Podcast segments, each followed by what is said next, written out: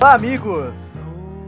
Estamos aqui para mais uma edição do Totcast, a nossa terceira, o blog oficial do Coração de Roma. Na verdade, é o podcast oficial do blog Coração de Roma, não se percam, como eu me perdi, mas é isso aí.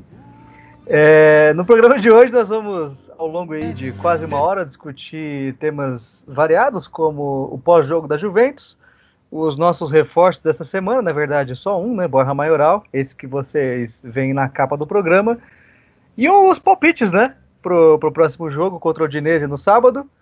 E eu sou Felipe Portes e conto com a companhia dos meus infalíveis amigos, como sempre. Hoje temos algumas estreias aqui no programa, né? Como a de Daniel Babalim, que pode dizer oi pra galera aí. Uhul! Dale pessoal! Daniel Babalim aqui na área. É, muito obrigado ao Portes, a todos os amigos aí de bancada virtual, a me proporcionar esse momento de alegria, né, de se sentir amparado por outros outros sofredores, outros tontos aí que nem eu, e perdem tempo com a Roma, né? É isso. Muito obrigado. Temos aqui também a presença de Vinícius Rodrigues Alves, outro estreante. Boa noite, Portes. Boa noite, amigos. Muito obrigado por me receberem nesse renomado grupo de sofredores, torcedores e vamos lá para falar um pouquinho da Roma, que tanto nos causa emoções tão antagônicas em nossos dias. E os outros três que vocês já conhecem, Wellington Guterres. Boa noite, bom dia, boa tarde a todos. E se dependesse de mim, a temporada acabava já. Polêmico. Polêmico. Rubens Avelar. Muito bom dia, boa tarde, boa noite a todos os ouvintes. Prazer estar aqui mais uma vez, um prazer estar aqui com vocês, amigos da mesa. E vamos que vamos aí falar um pouquinho da nossa esquadra Gelorussia. Por último e não menos importante, nosso querido Frank Tugudi. Amigos e amigas romanistas, mais uma vez aqui presente, eu sou o Frank Tugudi, e como diria Rita Cadillac, é o Borja Maioral, é o Borja Maioral. De nada, desculpa. Tchau, tchau, gente, valeu, obrigado. É, foi, esse foi o Tatcast número 3. É, muito prazer, muito obrigado a vocês que acompanharam. Gente, é, vamos começar com, com um pouquinho de, de sinceridade, né? É, para a gente discutir o tema do, do dia. É, eu não falei na escalada, né, mas é, ficou meio óbvio que a gente comentaria sobre esse assunto, que é o sorteio da Liga dos Campeões. E que foi na quinta-feira, a Roma não participa, como vocês bem sabem. Mas a Roma joga a Liga Europa. Teve sorteio de grupos hoje. É, a UEFA mudou, parece, né? O formato do sorteio, geralmente era no mesmo dia, agora não é mais. É, ou eu estou algum tempo já se acompanhar sorteios, pode ser isso também. É, que a minha desinformação não afete o resto do programa. Então a Roma é, caiu num grupo relativamente fácil, né? Se a gente for levar em consideração o, a, a, tradição dos adversários envolvidos, o histórico desses, desses clubes né, na, na Europa. E para quem não sabe, a Roma caiu no grupo A, ao lado de, ao lado de Young Boys, Cluj da Romênia, o Young Boys é da Suíça, e o CSKA Sofia. Mas nada garante que a Roma classifique com facilidade, né? Porque nunca, nunca foi fácil classificar com essa agremiação. Então aproveito é, a abertura desse tema e, obviamente, a abertura das nossas opiniões para deixar vocês, amigos aí, falarem né, a respeito do que vocês pensam do grupo. Peço que dessa vez vocês utilizem falas breves, porque temos muito mais presentes hoje. Então eu deixo vocês em ordem que aparece aqui no Skype para mim. Wellington Guterres, por favor, Well, comente aí o que você achou desse grupo. Se você não quiser comentar nada também, tá liberado. Cara, é, a gente comentou no, no WhatsApp, eu e o Baba, a gente fez um grupo da morte da, pra Roma e a gente deu sorte por não ter caído nenhum dos clubes que a gente esperava. É, eu tenho mais. O meu maior receio é o Young Boys, que parece ser um time meio chatinho de se enfrentar. O Cluj a gente já enfrentou. É, inclusive o Totti fez um golaço quando a gente jogou na, na Champions League, então eu acho que dá para classificar tranquilamente, assim, de um jeito bem atípico da Roma, dá para classificar tranquilo. Daniel Babalim. Sua opinião, Baba? Olha só, é, ao mesmo tempo que eu acho que a Roma deu sorte de pegar um, um grupo teoricamente mais fraco do que os nossos piores medos, a gente deu azar também, porque é quando a gente pega grupo fraco que normalmente a gente vai, vai mal. Né? Até em Champions League a gente já viu isso aí. Grupo, ah, esse ano tá fácil tal, e pum, toma vexame. E em grupos mais complicadinhos, às vezes, não sei o que acontece com a Roma, que a gente vai bem. Então, medo eu tenho bastante. Mas eu também acho que dá para classificar, mas é isso aí, vai ser complicado. E é isso. Rubaço, o que, que você achou desse grupo da Roma, que é, tem as suas surpresinhas? Cara, eu acho que em comparação à última Europa League, por exemplo, a gente teve no grupo um time que foi para a Champions League, que é o Borussia Mönchengladbach, foi muito bem no campeonato alemão, deu um trabalhaço para a gente na temporada passada, com o filho do Churran jogando muito. E também a gente tinha no grupo o atual campeão turco, que é o Istanbul Basaksehir, que também está na, na Champions League. Então, assim, eu acho que em relação à temporada passada está até mais fácil. Eu estou bem tranquilo. Eu acho que a Roma vai conseguir passar. Claro que pode acontecer algum vexame, porque sempre que a Roma tem que impor e mostrar que ela é a favorita, dá uns probleminhas, mas eu não, não vejo. Eu não vejo a Roma sendo eliminada na primeira fase como o menor de Roma fez temporada passada. Olha, cuidado, hein? Vini. Rapaz, eu escrevi a respeito desse sorteio hoje. E é aquela coisa típica de Roma, né? É, em tese, ela é a favorita do grupo, é para se classificar com sobras mas se tratando de Roma, nunca descarte uma, uma decepção, algum aperto por parte da equipe, né? É, são adversários relativamente inferiores, né? A Roma já tem um histórico com o Cluj. Eu torço e espero que se classifique. Vamos torcer para isso mesmo. Frank, arremate aí para finalizar esse assunto. Para finalizar, eu particularmente não tenho nenhuma preocupação com essa primeira fase da Europa League. É um grupo tranquilo, sem, sem nenhum adversário que vá impor medo. É, mesmo com as suas dificuldades, a Roma tem um time muito tecnicamente superior a qualquer um desses caras aí, sem problema nenhum. Eu só fico curioso, considerando que a gente ainda está num momento de pandemia, como é que vão ser essas viagens, se o clube vai ter algum tipo de desfalque nesse meio tempo em função do coronavírus. Então, Suíça, Romênia, Bulgária, acho interessante é, é, ver como é que o time se comporta nessas viagens, principalmente quando for jogar fora de casa.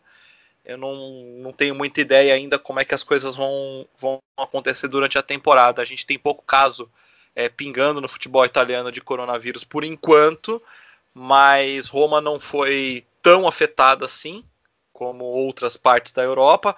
Hoje é, você vê um aumento de casos né, na região de Roma, mas ainda não afetou o clube muito forte, o que leva a crer que isso é possível que aconteça à frente se não tivermos a vacina. Pode ser um elemento para alterar o quadro da competição ao longo da temporada. Mas quanto ao grupo, sem problema nenhum. É, é eu, eu tô nessa do Frank também. É, são ligas é, que não possuem muita relevância hoje no cenário europeu. Há tempos que os clubes desses países não, não chegam muito longe em competições europeias e, assim, Roma à parte, não faz muito sentido apostar que a gente é, tem uma campanha difícil, né? E difícil eu digo é, vencer menos de três partidas, né? A lógica é que a Roma classifique em primeiro, claro, mas a Roma é especialista em desafiar a lógica, né? E já provou isso várias vezes. Como o Vini bem, bem pontuou, a gente já conhece o Cluj, né? De alguns carnavais aí, né, na Champions, que algumas derrotas meio vexatórias e tal. E assim, dá para esperar os dois cenários, né? Quem, se você for vacinado o suficiente, dá para você esperar que a Roma classifique com facilidade da mesma forma que se você postar que a gente caia na primeira fase ainda, é, perdendo algum jogo muito besta em casa, né? Você pode tranquilamente é, apostar nisso aí. Inclusive, pode ganhar um bom dinheiro, talvez, né? É, superando esse assunto da Liga Europa, é até engraçado comentar que não tivemos grupos muito fortes esse ano, né? A Champions mesmo teve grupos bem Liga Europa, né? Se a gente for ver. É, acho que quem se ferrou mesmo esse ano na Liga Europa foi o, foi o Milan, né? No, no grupo. E. Milan não, gente, pelo amor de Deus. O Napoli, né? Que caiu com a Real Sociedade e o AZ no mesmo grupo. Que são, são times bem encardidos de jogar, né? Então, é, aproveitando aí o embalo, né, que estamos falando de, de perspectivas, é, a gente tem o um jogo no sábado agora contra o Dinese, né, que sucede o empate contra a Juventus, um empate um pouco frustrante. Então, vamos comentar primeiro sobre o que vocês acham aí do jogo do Udinese e depois a gente, né, rever aí os lances do clássico e tal. É, eu ainda não sei, não sei bem o que vocês acharam do, do empate, se foi decepcionante e tal. Mas, em ordem, por favor. É, well, se quiser abrir os comentários aí sobre esse jogo de sábado. Cara, então, esse jogo de sábado eu trato como uma obrigação a gente ganhar. A Udinese segue no seu péssimo momento, que já vem de anos, para falar a verdade, porque desde o ano passado eles estão brincando com de, de quase ser rebaixado. Eu acho que a Roma tem tudo para ganhar, porque a gente está voltando ao normal, dizer que voltou a jogar. E eu espero no mínimo um 2 a 0 e um jogo tranquilo do que os outros, né? Mas vamos ver, a Roma sempre nos arma umas surpresas, então não duvido perder, mas eu espero que ganhe. Babalim, fala qual é a tua opinião pra gente sobre esse jogo Udinese versus Roma. Dá para ganhar? É, para ganhar sempre dá, né? Mas também sempre dá para empatar. É, eu acho que vai ser um jogo complicado, viu? É, porque a Odinese vem de duas derrotas aí, né? E daí normalmente as pessoas pensam: ah, o time tá mal, tá na má fase, tá vindo de duas derrotas, vai ser fácil ganhar. E eu já gosto de pensar: ah, já perdeu duas, difícil perder a terceira seguida, né? Assim, por lógica não futebolística, só, sei lá, né, de achismo, assim. E, mas eu acho que a Udinese pode complicar para a gente na, na parte da bola por é, querer jogar bem fechado e, e segurar, né? Então, assim, eu acho que é aquele jogo que das duas uma. Ou a gente fura o placar cedo e daí pode ser que tenha um placar mais elástico, ou então vai ser aquele 0 a 0 que a gente vai ter que torcer por uma bola ali de algum jeito entrar. Mas eu acho que é difícil, mas eu acho que, que ganhamos. assim. Acho que não vai ser aquela vitória é, convincente que a gente embala e, e fala, nossa, agora o time vai. Mas ah, tem que torcer, né? Eu espero que ganhe, tem que ganhar, né? Ganhar ou ganhar. Nós daremos os nossos placares ao final do nosso podcast. É, mas agora eu pergunto para o Vini: seria um terceiro jogo? Vamos pensar que seja um resultado ruim contra o Odinese. Um terceiro jogo com um resultado ruim. Aí o, o Fonseca balança? Suas opiniões, Vini? Ah, com certeza, Frank, porque a Roma, nesse campeonato, não vou nem comentar a palhaçada que foi o primeiro jogo, né? O segundo jogo a gente vai falar daqui a pouco, mas eu acho que contra a Udinese a chance para se afirmar, ter uma vitória, nem que seja aquela vitória suada, magra, assim, mas os três pontos tem que vir eh, de qualquer forma. Senão o Portugal lá já começa. O caldo dele já começa a desandar já. E, sei lá, eu, eu comigo, eu sempre, eu sempre tenho a questão da, da lei do ex, né? E quando tem jogo caldinese, eu tenho um receio enorme de tomar gol do Caca, cara. Vocês, vocês não fazem ideia. O Cacachuca, o nosso querido ex-atleta. Mas é isso, Rubão, eu acho. Continue, Vini, continue. Não, só, só para finalizar, eu acho que amanhã a vitória tem que vir, não importa como. Legal. E, Rubão, eu no momento adequado farei o meia-culpa com você, certo?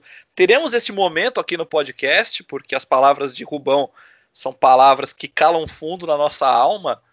É, mas antes deste momento especial nesse programa. Eu quero saber o que, que você vai, o que, que você prevê, qual é o seu palpite sem placares por enquanto, o que, que você prevê para esse Roma Udinese? Bom, vamos lá, Frank. Cara, eu não vou fugir muito da ideia do, do Babalim, não, cara. Eu acredito que a gente tem que ficar esperto com isso mesmo. O Udinese perdeu pro Verona e também pro Spezia, que acabou de subir. E é um concorrente para não cair ali, provavelmente, da Udinese. É, e a Udinese que já vem brigando para não cair faz duas temporadas, né? Então ela vem nessa dificuldade faz muito tempo. Temporada passada a gente ganhou um jogo deles e perdemos outro, né? Que foi o da volta da, da pandemia, que teve o Perotti expulso e tudo mais. É, mas assim, pelo volume de jogo que a Roma apresentou, claro, teve o problema de perder muitos gols, tanto no primeiro quanto no segundo jogo, né? A gente já vai falar agora mesmo desse segundo jogo. Mas pelo volume de jogo que a Roma apresentou, a, a consistência defensiva que a Roma vem tendo, que eu acho que está muito bacana. Gostei muito do trio de zaga que a gente teve no último jogo. É, o Fonseca enxergando um pouco mais que a gente não precisa ser tão proativo assim. A gente está sabendo ser reativo. E contra o Udinese, com certeza ele deve inverter essa situação, porque o Udinese não é uma Juventus, apesar de ser preta e branca, né? Vamos concordar. É, eu acredito que a Roma tem tudo para ser vencedora sim. Mas igual o Babalim colocou, tem que ficar esperto. Porque já foi duas derrotas. A Udinese vai que vai tentar aí, nem que for beliscar um ponto da Roma. Só que a Roma também já empatou dois jogos. Então também talvez deve entrar da maneira mais firme. Assim como a Udinese entra mais esperta, eu acredito que a Roma acabe entrando mais esperta. Frank Tugut. É, só para pontuar aqui, desculpa interromper, mas só para pontuar que empatou dois, mas só pontuou um ponto, né? Não, sim, eu digo na bola, né? Então, é, na, na, bola nós tivemos é, dois pontos, mas enfim, burocracias à parte, como comentamos em outras edições aqui do, do nosso podcast, certo? E quanto à minha opinião para esse jogo, eu antes do podcast começar, eu obviamente não assisti aos jogos da Udinese, mas eu peguei os melhores momentos para dar uma olhadinha sobre o que aconteceu de melhor ou de pior nessas duas derrotas. E nos dois jogos, o que me chamou a atenção é que a Udinese teve as melhores chances para abrir o placar, para fazer os gols, é, mas está com um problema crônico de pontaria, né? É, contra a Spezia, por exemplo, teve um belo gol do, Ma do Matteo Ritt, que é da Spezia, é, inclusive o Matteo Ritt ex-Roma, mas foi invalidado pelo, pelo VAR. E a Spezia teve um jogador a menos durante boa parte do segundo tempo, e mesmo assim a Udinese não conseguiu fazer um golzinho que seja para abrir o placar. E a mesma coisa no jogo contra o Verona. Teve as melhores chances, é, dentro ali do, do, do, compacto dos melhores momentos, foi quem mais apareceu atacando, mas não conseguiu, não conseguiu fazer, fazer o gol, né? E, ou seja, é exatamente o que nós estamos vendo com a Roma. A Roma até joga bem, mas não consegue matar a partida. Ou seja, provavelmente o que veremos sábado, às 15 horas e 45 minutos, pelo horário do jogo, pode ser um jogo transmitido pelo Band Esportes. O que veremos no sábado às 15h45 é um verdadeiro show de horror, porque ninguém vai acertar o gol. É, embora mais à frente a gente vai dar os palpites, eu acredito sim que vamos vencer essa partida. Eu já vou então puxar aqui o próximo assunto. Assim que o Portes voltar, sim, porque como você percebeu, sou eu que estou conduzindo. Pequeno Portes teve aí que fazer um, um, um break e ele já volta. Eu vou puxar o assunto Roma Juventus, aconteceu no Estádio Olímpico. A partida terminou empatada em 2 a 2 E eu gostaria de saber o que, que os nossos participantes de hoje, o que, que os nossos participantes acharam do jogo. Vou começar com Wellington Guterres. Well. Cara, eu gostei bastante do primeiro tempo, muito mesmo assim. Eu acho que o o empate da Juventus foi um empate totalmente ocasional. É, a, mão na bola, normal. Pellegrini acabou. Foi sem querer aquela mão até. Dependendo de, das regras, antigamente eu acho que nem, nem mesmo seria mão. É, eu gostei muito do estilo de jogo da Roma no primeiro tempo, é, forçando mesmo. O Dzeko participando bastante, o Veretu muito bem no jogo. É, o, o 2x1 eu espero que. Eu confesso que eu nem tava vendo direito o jogo. Eu fui pegar uma garrafa d'água e aí, quando veio, eu descubro que tá 2x1. Mas aí, né, o, o 2x2. o, do, o 2x2 eu devo dizer que, né, foi totalmente inesperado. Foi um golaço para mim, do Cristiano Ronaldo, mas um golaço mesmo. É, a Juventus não estava bem no jogo. E eu não jogo a culpa no gol no Bruno Pérez, assim. Eu acho que a marcação nem mesmo era para ser dele. É, o Cristiano Ronaldo não era para ter ficado com ele, mas eu acho, eu, eu acredito mais o Mancini no erro. E, e aí ficou complicado o jogo, mas era um jogo que a gente merecia ter ganho. E eu confesso que eu fiquei muito chateado pelo Dzeko não ter pego a bola do pênalti, porque se eu fosse ele, eu já chegava no Veretu e falava, ó, eu que vou bater isso aqui. Tu jogou onde? Tu não jogou em lugar nenhum. Eu joguei no City, rapaz. Me respeita. Me respeita. Eu vou bater isso aqui. Mas deu tudo certo, Veretu fez um baita de um jogo e acontece é aquele empatezinho com gosto de derrota, mas é Roma, né? A gente tá, tem que estar tá até feliz por, por empatar com um time daqueles que é a Juventus. E assim como um belo lanche, onde você come o hambúrguer com a batata frita, eu vou passar a bola para Felipe Portes e me diga, Portes, por gentileza, o palpite seu, sem placares ainda, para o jogo contra a Udinese e o que você achou, se você já quiser falar, sobre o jogo contra a Juventus. Bom, é, Frank, eu acredito que é, a Roma tem uma grande chance de se reabilitar na temporada, né? Que já começou aí tropeçando e tal poderia ter ganho da Juve. É, eu acho que é uma boa chance. Né? O Dinese não vem fazendo boas temporadas já há algum tempo. É uma chance da gente se impor, né? Por que não? Mostrar uma, uma, uma atuação mais ofensiva, mais confiável também. É, sobre o jogo da contra a Juve, eu acho que a Roma estranhamente mereceu vencer, né? É, eu acho que é um sintoma de que de como o ano tá bizarro, porque Lá atrás todo mundo falou: não, em setembro vai estar tudo normal. Mas aí no mesmo dia, Roma estava ganhando da Juventus, com os times titulares em campo, Felipe Melo estava tendo razão e o Palmeiras estava ganhando do Flamengo. Então, é, não, não, dá para dizer que está normal esse ano, né?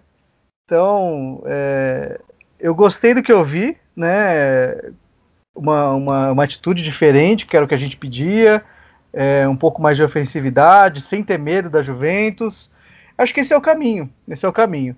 E contra o Dinese, eu acho que, que se isso se repetir, a gente tem muito mais chance de fazer um placar confortável, 2, 3 a 0, mas eu não quero entrar nesse mérito agora. Podem passar para a próxima aí. Atenção, ouvintes do Totcast, vocês estão vendo Felipe Portes otimista. E isso não é sempre que acontece, então aproveitem esse momento. Ah, em outubro tudo vai estar normal. Portes, Portes otimista. é, já chegou, né? Outubro aí provando que esse ano tá bizarro, né? Então eu tô otimista mesmo para uma vitória aí, mas não é. Preciso de mais umas 5, 6 vitórias aí para ficar realmente convencido. Se fazendo de difícil. É, faz parte. Frank, eu, eu vou agradecer aí a assistência que você deu, é, porque vamos abrir o jogo aqui com o pessoal. Eu tinha ido buscar um lanche lá embaixo, aí eu não pude apresentar o podcast. deixei a mensagem subliminar. É. Deixei tudo subliminar ali. Vamos, vamos abrir o jogo com o pessoal, o podcast honesto, de família, né? Então vamos falar que não então, deu tempo de eu falar tá explicado nada. explicado o otimismo. É, porque eu tive que buscar meu hambúrguer e o motoboy demorou para chegar. Mas tá, ao que interessa. Tá explicado o otimismo. É, não é otimismo, ele tá feliz que tá, vai encher a pança, daí se empolgou e, achou que a Roma vai debulhar também. Eu tô com Aí fome é ainda, fácil, bicho. Né? Eu não consegui comer, não, porque eu estava ocupado opinando. Mas ah. é. Eu queria apenas deixar fazer a, a transição aí para o próximo assunto, que é o reforço da semana Borja Maioral. Mas peraí, peraí, Porto, deixa eu puxar o freio de mão aí. É, ninguém falou sobre Roma e, e Juventus, na verdade, só o El tinha opinado. Esse é o problema de você sair no meio do programa. então, já é a terceira vez já que eu tenho que me retratar no meio do programa, então, né, mais do que nunca. No Moviola. É, é, exatamente, o cara que apresenta o podcast sem ouvir o podcast, né? Isso é maravilhoso. É, bom, o Palota era presidente da Roma sem, sem ficar em Roma, então, né? É? Então vamos, vamos aí, né? Já que o nosso Frank querido lembrou aí, eu gostaria de pedir a vocês que comentassem sobre o jogo da Juventus, o que vocês acharam, já que eu acabei aí colocando o, o carro à frente do- dos bois. Vamos lá, Well. Comenta aí, Well, o que você achou. Manda bala. Ó, O El já foi, bicho. ó, Ai, meu Deus. Gente, gente, gente, espera. 25 minutos. Vocês Vou, querem vou eu falar. Não, vamos Não, tocar não, o barco, não. toca o barco. deixa, deixa. Pô. A gente corta, a gente corta isso aí. Segue pro Baba. Os caras vão pensar que eu tô drogado, velho. A gente corta, fala do Babalim, então. Beleza. Tá, eu corto. Vamos lá. Ai, meu Deus. É, seguindo Bom, aí. minha, minha, Pera, deixa eu só apresentar primeiro. Posso? O Babalim tá ansioso. É, o, o Baba. É, é a estreia, né? O nervosismo da estreia. Então eu queria pedir, já que o Elson antecipou o comentário sobre o jogo da Juventus, né? O que ele achou. Queria pedir pro, pro Baba comentar aí as impressões dele sobre a partida. Bom, vamos lá, né? É, que nem o Portes falou, eu acho que ele definiu bem. Foi um jogo que estranhamente a Roma mereceu ganhar, né? É, eu acredito que na, na maioria do jogo ali a gente foi superior, é, conseguiu jogar bem e de uma forma ofensiva, e mas ofensiva daquele modo reativo também, né? Assim, pegando a bola e sendo meio- meio- bem objetivo na hora que ia para o ataque. O Dzeko jogando muito, né? O, o passe dele, a jogada ali, quando saiu o, o pênalti, né? Foi muito boa.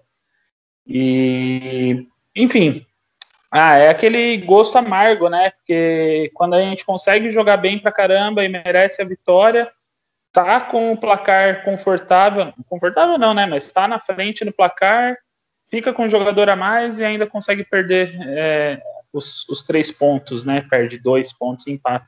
Ah, é triste, cara. Fiquei triste. É, apesar, que nem eu falei, né? Que eu achei que o Dzeko jogou bem, mas daí no, no segundo tempo ele me perde um gol que. Ah, pelo amor de Deus, como que perde um gol daquele, velho? Mais difícil que era ficar livre para conseguir finalizar, ele conseguiu, e daí um gol gigante ele me taca na, na trave. É, foi frustrante, vou dizer que foi bem frustrante, mas é, frustrante porque merecíamos a vitória, mas que nem falaram, bom porque quando que a gente pensaria que a gente ia fazer um jogo de igual para igual e até melhor. Então fica essa nota positiva. Mas é isso. Rubão, por favor, aí, faça as honras. Não vai seguir a ordem, que era o Vinícius? Não, você antes do Vini, né? Pode falar tranquilamente. Fique Então, tranquilo. então, beleza. Então, é, cara, não me surpreendeu por um detalhe. O Pirlo acabou de chegar na Juventus. Apesar da força do elenco da Juventus, é um trabalho que está começando. E o Fonseca já tem esse elenco na mão há uma temporada. E jogando nesse esquema com três zagueiros, dessa maneira, sabendo, como eu falei agora mesmo, ser reativo, tá tô começando a saber ser reativo contra quem precisa e ser proativo com quem precisa. Então ele tá- soube fazer isso contra a Juventus. Eu fiquei com a impressão muito boa, gostei bastante. Teve todos os problemas de o Fonseca não usar todas as suas substituições, mas o nosso banco também nem é isso tudo. Vai saber se entrando o Carlos Pérez, se entrando, sei lá, o Antonucci, o Vidjar, quem fosse entrar o Cliver, ia resolver a situação mesmo. Apesar que eu acho que sim, que devia ter mexido, porque Pedro e Mkhitaryan principalmente estavam cansados, mas eu não é na, acho que é nada, não é por isso que nós não ganhamos. Infelizmente nós não ganhamos, na minha humilde opinião, é, por conta dos dois gols que o Dzeko perdeu. A gente estava com 2 a 1 um, e o Dzeko perdeu dois gols para matar a partida. Infelizmente, a gente acabou não saindo com a vitória, acho que por isso. Eu boto na conta do Dzeko. Mas assim, fez uma bela partida, se apresentou, deu o passe do contra-ataque do segundo gol, estava muito bem na partida. É isso que a gente espera, né? A gente quer isso do Dzeko, a gente quer isso com os gols, né, principalmente. Então assim, fico muito otimista, gostei bastante. Claro que fica aquela dorzinha mesmo, né? Mas não me surpreendeu não. Não me surpreendeu pelo Pirlo acabar de chegar, não porque a Roma é um excelente elenco, mas pelo que o Pirlo acabou de chegar e ainda eu acredito que ele vai enfrentar um pouco de dificuldades para encaixar o esquema dele com a Juventus e tal. Espero que tenha bastante mesmo durante a temporada toda. Mas eu gostei bastante sim. sai aquela dorzinha, como disse o Babalim, né? É, empate com gostinho de derrota, porque poderia ter vencido sim. Vini, já emenda aí a tua, a tua opinião. O que, que você pode falar sobre o jogo do último domingo? Rapaz, eu vou dividir em partes. Na da partida eu estava pessimista, tendo em vista como foi a partida com o Verona, aquele, aquele empate xoxo, e depois, para piorar o cenário, aquela decisão do tribunal lá de decretar nossa derrota. Já tava, eu estava pessimista. Durante a partida eu vi que o time jogou bem, merecia a vitória, dava para ter saído com os três pontos. Não é todo jogo que você fica com uma vantagem numérica contra a Juventus, né? Geralmente é ao contrário que acontece. Mas se o El não jogou a culpa no Bruno Pérez, eu despejo em cima dele, não só por ele ter entrado, mas por, pelo fato do Fonseca ter tirado o Santon também, que não estava comprometendo na partida. E aquela coisa, meu, ele entrou na partida, acho que um minuto depois, tomou o gol, ele ainda reclamou. Mas enfim, é. Eu estava pessimista no começo, fiquei otimista durante o jogo, então na média o empate tá, tá de bom tamanho. Falta o Frank agora, né? O Frank que apresentou o programa aí por alguns minutos, agora ele pode encerrar este assunto. Legal, Portes eu primeiro quero deixar cravado aqui que eu acertei que haveria um pênalti. É que no caso foi o Veretu que bateu, acho que até o El falou isso durante o programa, então quero deixar cravado que a minha bola de cristal, minha borra de chá, ela funcionou ao prever um pênalti. E eu quero aqui me desculpar com o Rubaço, estou fazendo essa meia-culpa. Ele tinha razão o tempo inteiro. Jamais duvidarei das palavras do Batistuta brasileiro, Rubens Avelar. Então, Ô, é... eu tô me sentindo. não, que é isso? Ah, mais duvidarei. Eu queria fazer um adentro falando nisso. Eu acertei que o empate. Eu falei 1 a 1 ficou 2 a 2 tá aqui, aqui tem informação. Quem está ouvindo, nossos ouvintes, é, vão ver que aqui tem informação. Aqui tem previsão, inclusive. A gente adianta o que vai acontecer na partida. E de fato eu concordo com todos os colegas. É, foi realmente muito, muito triste não ter vencido esse jogo, porque é a segunda vez, pelo menos na minha opinião, que a Roma joga bem, tem as melhores chances, tem tudo para sair com os três pontos e literalmente chuta essa bola para fora. É, é impressionante. 10, né? É na hora de tirar o 10, é impressionante como esse time é, é, mostra que ele consegue criar jogadas, ele consegue chegar na linha de fundo, ele consegue é, é, é, deixar os seus atacantes em posição de finalizar bem e no último instante ele não mata a partida. Era, olha o que eu vou dizer, era para ter vencido com relativa tranquilidade, se não ter goleado. Era jogo para isso, era jogo para 3 a 1, 4 a 1. Era para ser um jogo cara, aquele... para ganhar. Impressionante. Aquele pô. lance do Mictarian, cara. Nossa, é, sério mesmo. Sozinho. Então, El, mas assim, depois disso saiu dois gols, ficou 2 a 1 um, E na hora de matar o jogo foram duas do Diego. Eu acho que sim, a do Diego sim. é pior do que a do Mictarian, cara. É pior, ainda mais ele sendo 9. É aí onde eu cutuco a ferida que o Frank tá falando que tá pedindo desculpa e tal. Mas é porque, tá vendo? Provou ali o negócio. Viu? Ô, Rubão, também não precisa sambar em cima, não. Eu só pedi desculpa, cara. Eu sei, eu só tô. Foi humilhar também, pô. Eu gostei do que o Frank falou, que aqui é opinião, aqui é informação e aqui é confusão também, né? Em alguns momentos aí. Mas segue o jogo, né? Alguém tem mais alguma coisa a comentar? Algum, alguma observação? Alguma, algum arremate aí sobre o empate de 2x2? Não, né? Cara, não. Eu, eu tenho um comentário sobre o Pellegrini, mas. Eu ah, eu tenho. Que ele... Aproveita. Eu, eu, eu, cara, eu espero mais dele, assim. É, eu sei que todos daqui da mesa gostam bastante do, do Lourenço Pellegrini, mas eu não vejo ainda esse jogador ainda, sabe? Eu não sei se é o, é o é onde ele joga, onde Fonseca coloca ele, mas eu vejo ele, às vezes ele tenta dificultar um lance que ele só tem que fazer o feijão com arroz, sabe? Ele tem que só dar um passe fácil e às vezes ele tenta algo que não é necessário.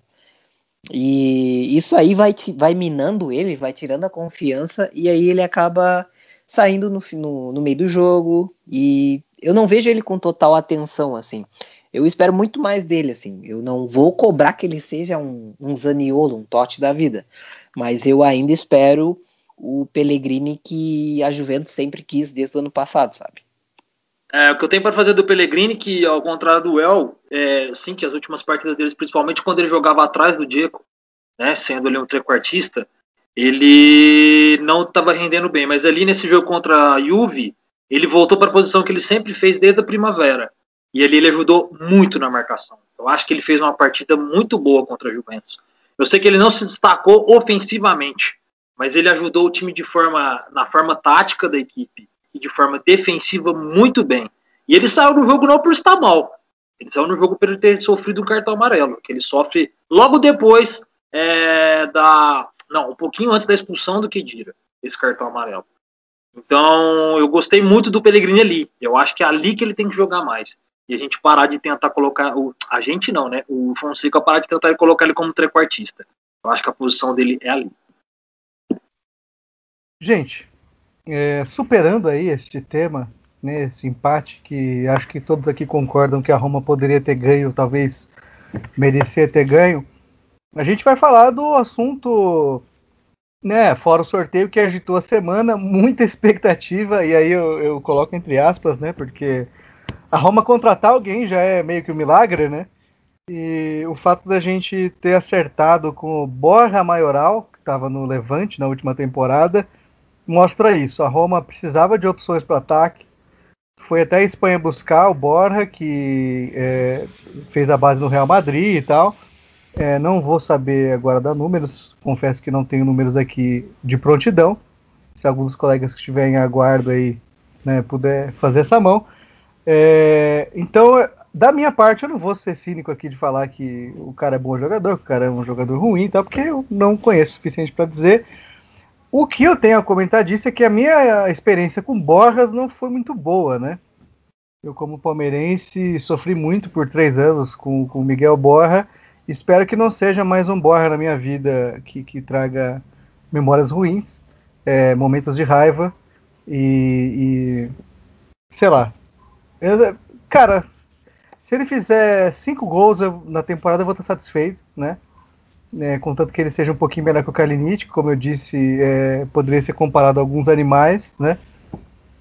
E fica aí a, a, o desejo que ele vingue, né, na Roma. Não vou ficar torcendo contra um cara que acabou de chegar, né? Mas espero que ele tenha sucesso nessa empreitada dele. E, se, como eu disse, é, para finalizar, fizer cinco gols na temporada, tá bom, né?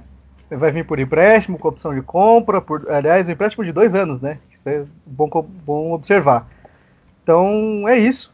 Não tenho muita expectativa em relação a ele. Passo a bola para o El comentar a respeito. Se ele tiver alguma coisa para comentar, claro, se não. Bom, o mais novo Bojan desse elenco. É... Vi pouco do Borja Maioral, eu acompanhei mais ele nas, nas seleções de base, onde ele não tinha tanto espaço assim também. É, eu também estou na mesma onda do Portes, espero que ele venha e, e, jogue bem. O que mais me chamou a atenção foi esse contrato dele. Se alguém até puder me ajudar, é empréstimo de dois anos com. É, no primeiro ano, se a Roma quiser, ele compra por 15 e no segundo por 20, é isso, né? É isso mesmo, exatamente. Eu achei bem curioso isso, cara. É... Mas é mais uma, um jeito do Real Madrid querer bancar um desperto com a Roma.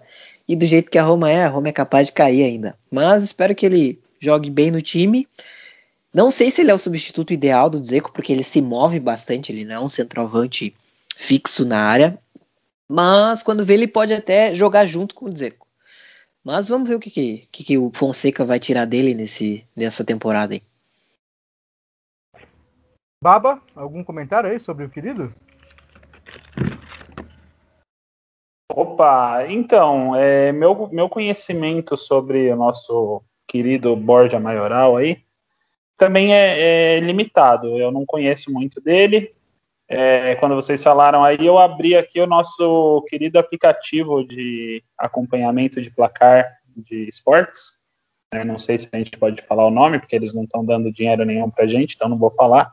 Mas, aqui, aí, segundo... se a gente fosse bem sucedido, eles dariam, então fica tranquilo, pode falar. É verdade. Tá, então o SofaScore aqui, né, tô vendo aqui a, a média da nota dele na temporada 19-20 foi 6,79, né? É, então não é uma média muito boa, mas não é uma média ruim também, né? Então é, fico aí na que vocês falaram, é torcer para ele ser melhor que o Kalinic e bora para frente. Vou torcer pelo cara, porque ele tá na Roma. Não boto muita fé, também não tenho muito é, amor por jogadores atacantes chamados Borja, mas é, vamos que vamos, é isso. É, se ele andar em linha reta, ele já vai ser melhor que o Kalinic, né? Já tem um, um, uma vitória cognitiva dele aí em relação ao Kalinic, mas enfim. É, Rubaço, por favor, sua opinião sobre Borja Maioral. Vamos lá, Borja Maioral, que na última temporada, né, fez aí 36 jogos e 9 gols pelo Levante, né, na temporada 19 e 20. E nos profissionais dele, como eu estou procurando aqui, meus queridos amigos, ele nunca, nos anos de profissional dele, ele nunca foi esse destaque todo, né? É, um grande destaque dele foi no Real Madrid Castilha na temporada 15-16, do qual foram 33 jogos, 15 gols. E no ano de 2015, quando ele atuava na, na seleção sub-21, foram 31 jogos e 16 gols. Então, assim, faz um tempinho. No profissional nunca conseguiu render o que ele rendeu nessas, nesses times de base, né, tanto na seleção quanto, na, quanto na, no, no Real Madrid Castilha. É assim, é uma aposta. Eu acho legal ter vindo porque a gente precisava de alguém para reserva do Dzeko, a gente não podia ficar sem ninguém. É, é mais novo, vai se movimentar mais, que é um ponto que o El tocou bem interessante. Espero que tenha sucesso, né? É, acredito que ele possa ser, pelo menos com esses números, vai fazer mais gol que o Kalinic, e que o Chique nem se fala, que até o Kalinic fez mais gols que o Chique, né? Que em duas temporadas fez três gols, o Kalinic em uma temporada fez quatro, para vocês verem a capacidade do Patrick Chique. É... E, bom, é torcer igual vocês falaram, é um cara que se deu bem na base, mas no profissional passou suas dificuldades. Não é lá, não é lá nenhum estupendo atacante. Mas é bom vir porque a gente precisa, né? A gente precisa revezar o dizer, porque a gente viu na temporada passada a dificuldade que a gente teve com o elenco pequeno. E a vinda dele é muito boa nisso. E eu só queria dar uma informação aqui de última hora, o Portes, por favor, e amigos da mesa. Vocês me plantão, essa... plantão! É, plantão. Vocês me deram essa licença. O Di Marzio postou agora mesmo que Fenerbah e Perotti estão por detalhes de entrarem num acordo e o Perotti da Roma ia acabar indo lá pro Fenerbah da Turquia. Postou uma meia hora atrás. Vai, é... Cadê meu rojão com fico triste com uma notícia dessas? Então, tá aí uma notícia que a gente tá comemorando. E mais cedo também, lembrando, para já que a gente tá no mercado, saiu uma que a Roma está perto de encaminhar uma venda do Fázio ou pro Cagliari ou pro Sampdoria, tá? Os dois brigando por fase. É, tem dois times brigando por fase. Sim, tem. É louco. Existe. Eu ficaria mais surpreso se tivesse dois times brigando pelo Juan Jesus. Mas tem é. Bobo, tem bobo no futebol, sim. Ah, ó, eu vou ser a voz da discordância daí, porque por mais que eu acho que o Perotti não tem muito mais a oferecer para Roma, eu gosto muito dele, cara. Eu acho que ele foi muito importante. Tamo é, junto. Acho ele um bom jogador. É, é, que eu acho que se a Roma quiser dar um passo à frente, nem que às vezes seja dar aquele meio passo atrás para daí lá para frente conseguir avançar, é, não dá mais pro Perotti. Por mais que eu goste dele, eu acho que ele ainda tem qualidade. Ainda acho que ele tem qualidade, mas é, é, isso, não dá mais. Eu acho que é, então, é isso que eu ia chegar. O problema do Perotti não é a, quali é a qualidade dele. Ele está no último ano de contrato, ele já tem 31 anos, se eu não me engano. Tem um salário relativamente ali dos mais altos do elenco, né? Deve estar entre os 5, 6 mais altos do elenco. E é, o problema dele é o físico, né? Ele não tem uma estabilidade, uma saúde financeira. Financeira não, financeira. Olha onde que eu fui. Ô, louco. que saúde isso? física. Financeira deve ter, viu? É, uma saúde física muito boa. Então, assim, eu acho que tá na hora por conta disso. Ah, mas o pastor? O pastor também não tem, mas o pastor é muito mais caro, o salário é muito mais alto. E o pastor Nem só... me fala nesse cara aí. Pastor, Nem me fala. Me livre, o pastor só volta de uma lesão no fim do mês de outubro. Então é Vai tipo... tomar no cu, pastor. Desculpa, gente. opa, é, opa. diferente as situações aí, só para deixar bem claro assim. Mas é só para contextualizar ali o que o Babalinho falou. É, agora é a vez do Vini comentar aí sobre o nosso querido Borja, se ele tiver alguma coisa, claro, para falar, né? Ah, meu sentimento é o mesmo do El, é Bojão retorno. Cara, se ele fosse bom, o Real Madrid não ia ficar negociando ele. Ele ia manter no elenco lá, até porque as opções que o Real Madrid ainda tem para ataque não são nessas coisas. E querer se desfazer do, do Borja aí é sinal que não é lá essas coisas, né? Mas a média 6.7, o Babalim falou, né? Já dá para dá pra jogar na Roma, pelo visto, né? A Roma já, já aceita receber. já pegou muito pior, né? É, então. É, os números dele no poderoso Levante, né? Ele atuou duas temporadas lá em 69 partidas, 14 gols. Eu acho pouco, né? O jogador do ataque. Em compensação, a movimentação dele é é, é, bastante interessante, né? O famoso mapa de calor do jogador, é, o dele é bem, bem espalhado no campinho, né? Mas eu acho que a Roma está mantendo a posição de coadjuvante dela, não trouxe nenhum ninguém para resolver lá na frente, não. Eu acho que é mais do mesmo. E torcer para ele encontrar um bom futebol aqui em Roma e que a Roma pague pouco por ele, né? Porque a Roma para negócio também não é essas coisas, não. Ó, eu não contaria com isso, não, viu? Mas enfim. Frank, para você é, foi uma boa aposta da Roma? Fortes, eu particularmente também não conheço muito o, o nosso maioral aqui. E duas coisas me chamaram a atenção na entrevista que ele deu pro site do clube, é, agora com o anúncio da contratação, né? A primeira coisa que ele fala é que o Fonseca ligou para ele dizendo que estava interessado nos serviços dele na Roma, né? Que já estava de olho no, no, jogador há bastante tempo e queria que ele se juntasse ao clube. Então é uma indicação do nosso português. Ah, ele apontou o dele e falou: "Você é o cara. Eu quero você." Acho interessante a gente ver como que é, vai poder funcionar a peça, porque se o Fonseca ele pediu o jogador, foi atrás do jogador, ligou para o jogador, ele deve saber como utilizar esse jogador dentro de campo. Assim eu espero. E outra coisa interessante é que o Zinedine Zidane, esse, esse careca era bom. É o segundo melhor careca desse podcast. Ele disse, ele disse nessa entrevista aqui que para o Zidane o, o Maioral ele tem a habilidade de marcar gols cada vez que ele chuta para o gol. Então, assim, eu não tenho expectativa nenhuma sobre ele. Eu já disse aqui nesse podcast que eu particularmente gosto muito do Kalinic. Ele é um jogador extremamente injustiçado por todo mundo aqui nesse podcast. Já disse uma vez que ele tem cara de derrotado, mas nem por isso ele deixa de fazer o que, o que é esperado dele, que é tapar um buraco quando dizer que não está em campo. E isso, dentro das possibilidades, das baixas possibilidades dele, ele fez muito bem.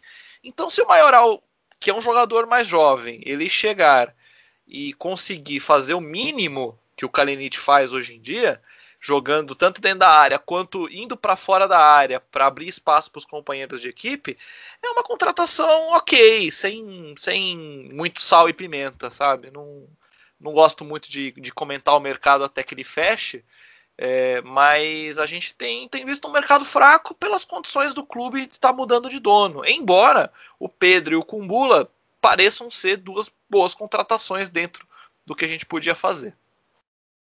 É, Frank, foi bom você comentar. É, você pode repetir o que, que o Zidane falou a respeito do Borja, por favor?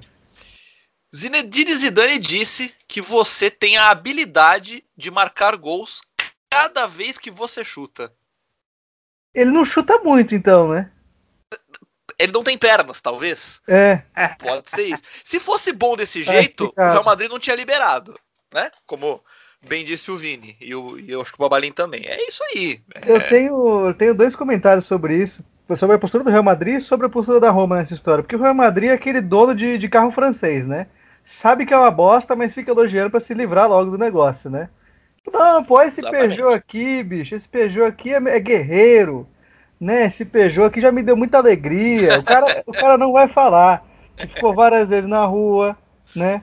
Que teve que pagar 15 pau de conserto, o carro ficava três meses na oficina, não voltava nunca.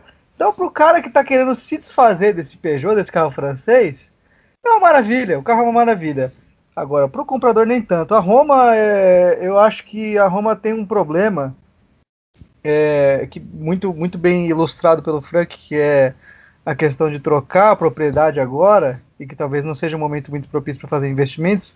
Na verdade, nenhum time, né, tá, tá propenso a fazer investimentos nessa altura do campeonato, mas é, a gente tem uma mania de fazer apostas, sabe? E muitas, 90% dessas apostas nunca dão certo. Por exemplo, o José Angel, que trouxeram uma vez lá no time do Luiz Henrique. É, o Bojan não dá para falar que é uma aposta porque ele era consolidado na época, né? Ele só se deu mal na Roma mesmo e provou ser uma bosta de jogador. Fora isso. Mas a Roma ela tem aquele complexo de programa do Gugu, né? De contar uma história triste do cara. Não, estamos trazendo ele, né? Porque ele merece uma chance. E aí a Roma é, sabe, o, o projeto de vida do cara para ver se ele dá certo de uma vez por todas no futebol. Spoiler, não dará, né? Então a gente tem essa, essa postura meio filantrópica às vezes, sabe? De querer salvar a vida de quem, a carreira de quem não, não merece muito, né? Não mostrou muito até agora. É só isso mesmo, indo na onda que vocês comentaram, eu concordo plenamente se ele fosse bom, o Real Madrid não estaria se fazendo dele. Mas enfim, né? A gente não precisa de mais um comentário aí é, que vai é, totalmente é, concordando com o que vocês vinham dizendo. É, foi um show de argumentos, eu diria, né? Ninguém discordou, ninguém tinha ponto contrário. Assim sendo, por falar em ponto contrário, é, o Frank sugeriu um tema muito interessante ao longo da semana, que é a reaproximação de Francesco Totti com o clube, é, desfazendo assim a cagada que, que James Palota havia feito, né, de matar o rei, né, para assumir o trono no lugar dele, acabou, né, do jeito que acabou, vai sair três vezes mais prestigiado. E eu vou comentar esse assunto rapidamente. Gostaria que vocês falassem sobre, embora eu já meio que espere que vocês vão falar. Mas assim, é um clube de respeito, um clube que, que se considera grande, ele tem que respeitar a sua história, ele tem que respeitar também o seu presente, claro. E mais do, mais do que isso, acho que respeitar quem fez essa história, quem construiu essa história. Muitas vezes a gente fala que o Totti ele é maior que a Roma, porque é, as pessoas tendem a, a, a, a, crer que ele foi o responsável principal pela nossa última fase de sucesso. E é verdade, né? Quem diz isso está certo. Porque ele né, comeu o pão que o diabo amassou lá nos anos 90, com, com um time horrível atrás do outro, montaram um time ao redor do cara e, e deu resultado. A gente conquistou muitos títulos, né, entre 2000 e 2007, 2008, curiosamente nosso último título, e desnecessário dizer que o Totti teve um final muito bizarro, muito incoerente com a história dele no clube. Foi chutado depois do De Ross, depois do De Ross foi chutado, depois do Florenzi foi chutado. É, e não parecia que a gente ia ver uma reconciliação nessa história, né? Enquanto o Palota estivesse em Roma. Eu fico muito feliz que isso aconteça, independente do cargo que dê para o Francesco. O cara tem que estar tá ali, tem que estar tá presente. Falam que ele é chato pra caralho, falam que ele é intransigente, falam que ele quer mandar em tudo. Deixa o cara mandar em tudo, velho. O cara é a Roma. Well, por favor, seu comentário. Cara, um cara que indica o Ziyech no lugar do Pastore. E ele ainda fala que o Ziyech era um baita de um jogador. E hoje a gente vê o Ziyech no Chelsea, vendido por uma bolada de dinheiro. E o Pastore simplesmente no SUS da Itália. Então, tipo, tu vê, né, cara? Tu vê, o Totti é o maior ídolo do time, assim. É... Moveu o mundo para ficar na Roma, teve oferta do Real Madrid, ele mesmo já falou sobre. É, eu acredito que é, dentre 10 pessoas, acho que ele é a única pessoa que ficaria na Roma. O cara é um ídolo, o cara tem que retornar. Eu não sei como, se como dirigente ou como é, assistente técnico, eu não sei, mas de alguma forma ele tem que estar próximo até mesmo para a primavera, para os elencos mais jovens, e assim como o De Rossi e o Florenzi. O Florenzi eu tenho meus prós e contras contra ele, porque ele não tem posição definida, isso me irrita demais, ele me lembra muito Perrota. Mas são três jogadores que a Roma tem que ter muito próximo do, do clube, porque eles são o marketing do clube. Eles vendem o clube e eles são uns baita de uns jogadores também. O Totti principalmente, o De Rossi também. Então, tipo, Francesco é Francesco, não tem muito o que dizer mais. Babalim. Eu já sei até o que ele vai falar, mas né, a gente tem que ouvir de qualquer forma para registrar. Baba, o que, que você acha dessa homem? Não, eu acho que é, é, muito positiva, né? Que nem vocês falaram. Acho que não tem nem, nem muito o que adicionar, né? O Francesco é, é sinônimo de Roma e foi uma palhaçada o que fizeram com ele, né? Palhaçada. A única coisa que, que vem à mente é isso, né? É ele ter saído do jeito que saiu, a última temporada com, com o, o segundo careca mais infame do, do podcast. É, então, esse palete foi, foi feio, foi feio, deu uma manchada num legado gigantesco que ele tem, sem ser por culpa dele, né? E falha, falando em palhaçada, né? Ainda nessa questão aí do, do Palota, é, eu achei engraçado um negócio que o nosso amigo Matheus Ribeiretti, aí, outro grande romanista, grande amigo e parceiro nosso aí, ele mandou num grupo da Roma aqui é, saiu uma entrevista do Petrac, é, acho que ele deu uma entrevista para Rádio Rádio, e nessa entrevista ele, ele, mandou uns trechinhos assim, e o, o Petrac fala que encontrou pessoalmente com o Palota duas ou três vezes durante esse tempo todo do Palota no clube. E falando assim que, ah, eu, eu encontrei com ele poucas vezes é, duas ou três vezes só porque eu não sei falar muito bem inglês. E o Palota também não fala italiano, então foi isso, que os caras não, não se falavam, velho. E daí, como que o, o presidente, chefão da, da porra toda, não, não consegue conversar com um dos principais nomes é, do que, dali da, sei lá, da condução do futebol ali. Daí fica complicado, né? Nessas horas que a gente vê que a Roma é, se boicota, às vezes, né?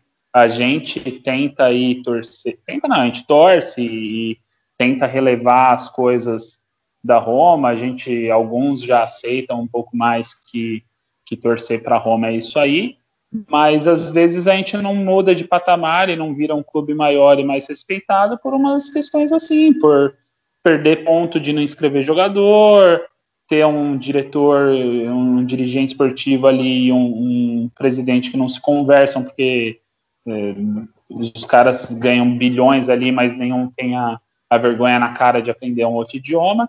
E é isso, é triste. É, Roma é, é um circo, é só isso que eu tenho a dizer. Tá certo, o Baba foi, foi enfático aí no comentário. E, é, realmente é isso, Baba. É, explica muita coisa na Roma, né? É, a gestão Palota. Tomara que isso mude um pouco. Rubaço, agora você, você vai se acabar, vai se derreter aí, né? Por favor. Seu é, comentário. Francesco Totti que se aposentou no dia do meu aniversário, então assim, eu, foi um dos dias mais emocionantes da minha vida, não só com o futebol, mas da minha vida em si. Eu sou muito grato a Totti. É, o nosso último orgulho, que foi aquela semifinal que a gente chegou da Champions League, que inclusive foi a última vez que o senhor Palota pisou na cidade de Roma, como colocou bem o Babalinha aí nessa entrevista do Petrac. Ele não pisava na cidade de Roma desde então, o Palota.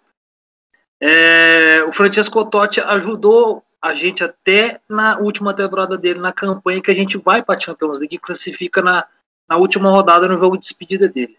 Então, assim, o Totti é totalmente, é, como disse o Portes, o cara de, de sucesso da Roma então, assim, se o Totti teve sucesso, se o Totti conhece os caminhos, eu tô arrepiado de falar isso. o Porsche tinha razão. Eu me emociono muito fácil de falar do Totti. É, ele tem todas as chaves dentro de Trigória, dentro da cidade de Roma, e ele tem todos os corações de todos os romanistas. É mais que obrigação da Roma ter o Totti, seja nele qual setor for ali. Se ele tivesse até escolhido o pastor em vez do Ziete, ao contrário do que ele tinha feito na época, ele teria essa autorização. O Totti tem permissão para errar. Como ele já errou dentro de campo algumas vezes, né? Vamos lembrar algum pênalti errado, alguma coisa, alguma expulsão talvez porque o Totti era um pouco nervoso. O chute no Balotelli. Não, isso ele estava certo. É... Mas assim, o Totti tem, o Totti tem isso. O Totti vai poder errar quantas vezes quiser dentro de Roma. Então, para mim, o Portes falou maravilhosamente bem no começo. É, o Totti tem que estar tá em Roma. Eu fico muito feliz de saber que ele pode estar tá voltando, seja como vice-presidente, seja como diretor, seja como o cara que vai brincar com o sub-11. Mas só dele estar tá entre agora, eu acho que o ar já é diferente. E só tem a aumentar o patamar da Roma e a melhorar o clima para coisas boas melhores acontecerem. Vini, por favor.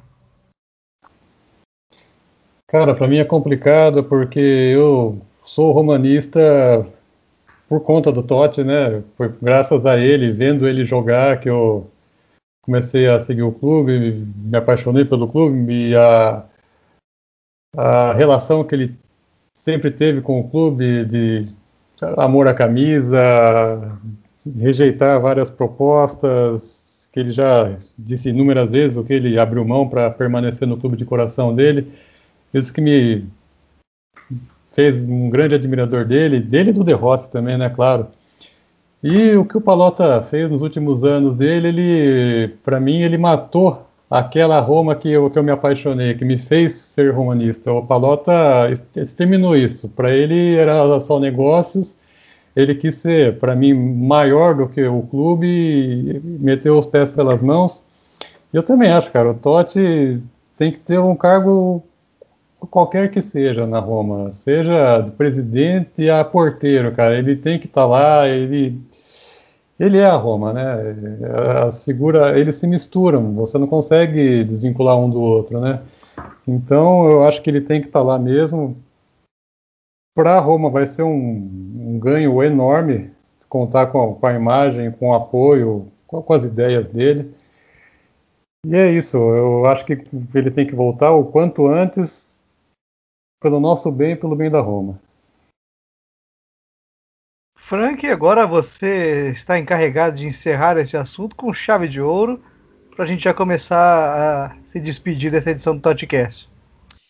Então, eu preciso ser a voz discordante neste momento, ainda que talvez a minha cotação despenque aí na bolsa de valores dos romanistas, é, porque, embora eu concorde com a fala dos colegas, eu preciso pontuar que no tempo em que Totti esteve como dirigente em Roma, é, faltou trabalho. Sinceramente, seria muito legal que ele viesse, porém ele tem que vir para trabalhar. É, ele estava muito desfocado com livro, filme, série, futebol, showball, praia, ele tinha mil e uma obrigações ali, ele tinha muitos, muitas tarefas extra-clube, e como um ex-jogador que acabou de se aposentar, eu acho que ele tem todo o direito mesmo, tem que aproveitar, descansar, é, fazer coisas que ele não pôde fazer em quase 40 anos de carreira, enfim, já que ele começou cedo pra caramba na Roma,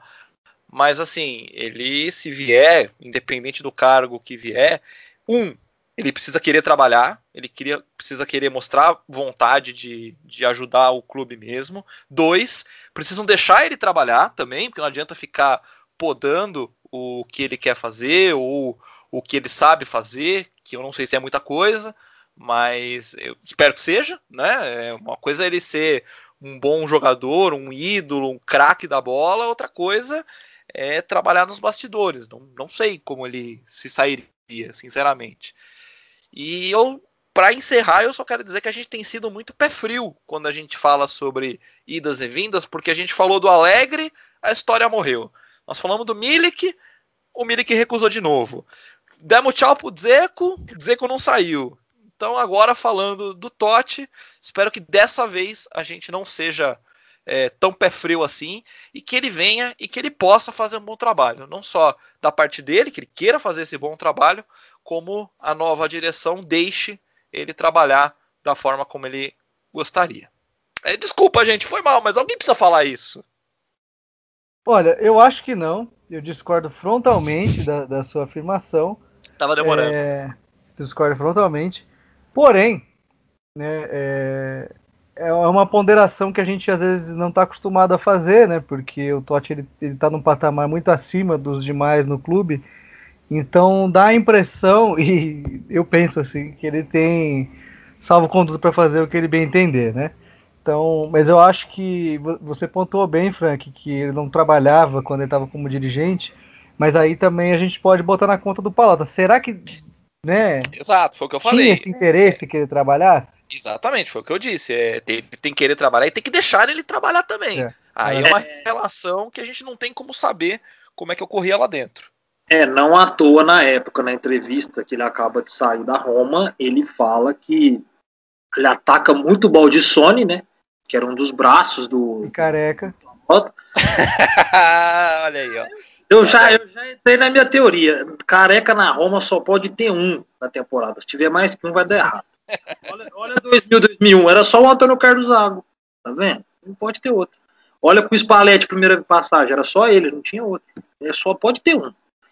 É, é, mas é, ele ataca o Baldissone muito na entrevista, né? É o foco dele. E é ele e é quando o Totti fala na entrevista. O Baldissone praticamente não me deixava trabalhar. Quando eu disse sobre o Zieck, palavras do Totti, em vez do Pastore, o Monk simplesmente, por via Baldissone, me vira as costas. Então, assim, o adendo eu acho que é ainda mais número dois do que o Frank falou. Tem que deixar ele trabalhar também. Dar liberdade para ele ter opiniões e escutarem as opiniões dele.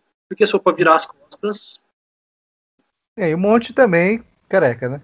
Enfim, é, amigos, é, gostaria agora de é, encerrar esse programa, mas não antes sem ouvir os palpites de vocês para o jogo de sábado é, que vai passar na Band Esportes. Três e meia, né, Frank? Não vai passar. Não vai passar. Obrigado mais ah, uma vez. A Band vai passar um jogo nesse final de semana no Band Esportes, na Band Esportes, que é Juventus e Napoli no domingo. Então, mais uma vez eu estava errado, né? Tem que ter a, a fazer autocrítica aqui hoje, depois desse programa. E para quem, e pra quem quer assistir a Roma amanhã, 15h45 na RAI. Vai passar na RAI. Amanhã hoje, tá? amanhã hoje, porque as pessoas só vão ouvir esse programa no sábado, mas, né, quem, quem, quem, errou não foi você nesse caso, né? Então, gente, é, queria que vocês, né, como eu disse, palpite rápido, aquele, né, placar e palavras finais, no caso, tchau, adeus e até a próxima edição, começando com o nosso querido Well. Well, vai lá, meu. Uh, amanhã 2 a 0 do Pieta do Dzeko. Dzeko voltando ao normal. Do Pieta daquelas de erra 6 gols, faz 2. É uns 8, mas faz 2. E de, de despedida, muito obrigado, Roma, por fazer um mercado horrível. Não paga 15 milhões no Smalling. E se eu fosse vocês, eu mandava o United pro inferno. Boa noite. Daniel Babalim suas palavras finais e seu palpite. Opa! Bom, palavras finais, muito obrigado aí. Foi divertido demais participar desse programa. É, inclusive, perdi a novela, né? Totalmente demais. É, e hoje ia estar tá bom o episódio, mas torcer para Roma é isso aí, né, cara? Você, se compromete, você faz coisas que você não se orgulha muito, né? tipo, comemorar o gol do Yanga Biwa Mapu, sei lá como que era o nome dele, é, torcer para time, torcer, é, saudade, não muitas, mas quer dizer, sei lá também, né? Se for olhar agora, talvez não foi o pior zagueiro que a gente já teve. Mas, enfim. A gente já teve Lória e já teve o Juan Jesus, nunca aquele pior dos dois. Então, mano, vocês falam tanto do Juan Jesus, é que eu não vou entrar em assunto polêmico agora, que já estamos no final, mas eu não acho ele tão, tão, tão ruim. Tipo, ele é muito ruim só. Mas parece que vocês acham ele, tipo, extremamente horroroso. Eu Ali, acho fácil. Ele é, é bem pior horroroso. que ele. Próximo. Ah, ele é. Ah, não sei. Bom, não, não, não vou. Não é hora de você fazer é. isso agora. Não é, não é. Vamos, vamos, vamos pro palpite. Vamos, vamos. Você assiste novela, tá? Faz favor. Tumultuou, tumultuou. É, pô, vê a Elisa ali, meu. Enfim. É... Eu acho que vai ser 2 a 0 também. Vou copiar aí o nosso querido Well, uh, mas eu acho que vai ser gol do Pedro, desencantando, e, e gol do Pellegrini, para também dar uma força aí nele. E, e, sei lá, do Pellegrini eu acho que ultimamente não é nem tanto que ele tá jogando mal, mas é que eu acho que o, o Veretu tá roubando a cena no nosso meio-campo. Eu, eu, concordo, não lembro quem foi que falou, acho que foi o Frank, que falou que ele fez uma partida. Você teve uma hora muito boa. É verdade, é verdade, desculpa, desculpa. Mas é, de fato, ele defensivamente ele foi muito bem, então vamos lá, 2 a 0 Pedro e Pellegrini. E é isso. E muito obrigado, gente. Até uma próxima. Rubaço. É, fui eu que falei sobre essa do Pellegrini. É, bom, vamos lá. Também vou de, vou de, de placar amplo para Roma. É, eu queria até brincar de 3 a 1 Não, porque... não vai não, não vai não, vai. Faz, o placar aí. Porque o Vinícius falou que tem medo de tomar gol do Cacachuca, mas eu não vou brincar disso não. Eu vou de 3 a 0 Roma. É, o Zeco, Mkhitaryan, que perderam os gols nos últimos jogos, e o Pedro, que eu fui contra a contratação dele, mas tá jogando bem esses dois jogos aí. 3 a 0 gol do trio de ataque. Vini, por favor. Bom, pessoal, primeiro agradecer a, o convite, a oportunidade. É uma honra estar em meio a seletos romanistas.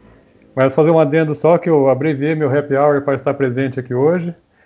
Mas amanhã eu vou de eu vou ficar com 3 a 1 vai ter lei do ex. Frank Tugud, por favor, seu último comentário, palpitão aí. Muito obrigado, Portes. Muito obrigado aos colegas de bancada.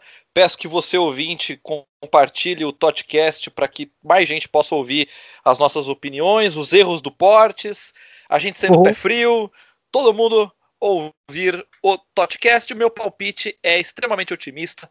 4 a 0 Roma. Pode cravar.